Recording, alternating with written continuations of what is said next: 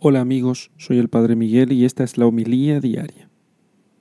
Lectura del Santo Evangelio según San Mateo capítulo 7 versículos 7 al 12. Dice el Señor, Pedid y se os dará, buscad y hallaréis, llamad y se os abrirá, porque todo el que pide recibe, el que busca halla, y al que llama se le abrirá. ¿O hay acaso alguno entre vosotros que al hijo que le pide pan le dé una piedra, o si le pide un pez le dé una culebra? Si pues vosotros siendo malos sabéis dar cosas buenas a vuestros hijos, cuánto más vuestro Padre que está en los cielos dará cosas buenas a los que se las pidan. Por tanto, todo cuanto queráis que os hagan los hombres, hacedselo también vosotros a ellos, porque esta es la ley y los profetas. Palabra del Señor. Gloria a ti, Señor Jesús. El Señor nos enseña a hacer oración de petición. Hay varios modos de hacer oración y eh, hay diversas actitudes en la oración. Podemos agradecer, alabar, adorar a Dios, pedir perdón o suplicar cosas. Hoy hablaremos de la oración de petición. Nosotros hemos siempre de pedir y agradecer. Hay gente que dice, bueno, yo no pido nada a Dios porque Dios me da todo, yo solamente agradezco.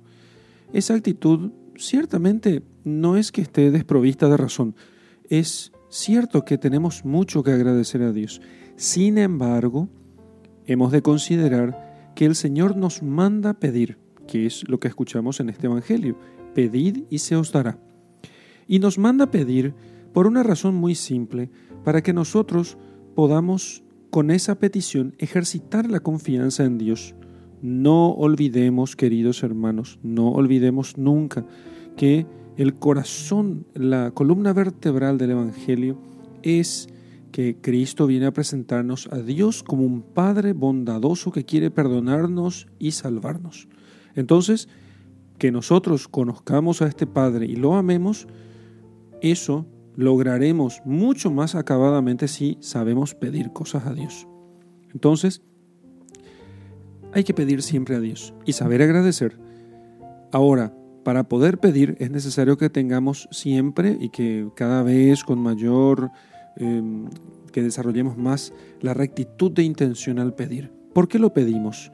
Fundamentalmente porque nosotros queremos la gloria de Dios, porque queremos servirle más, pero sobre todo porque queremos amar a Dios sobre todas las cosas y al prójimo como nosotros mismos. Ciertamente, cuanto mayor rectitud en la intención haya, más será escuchada la oración.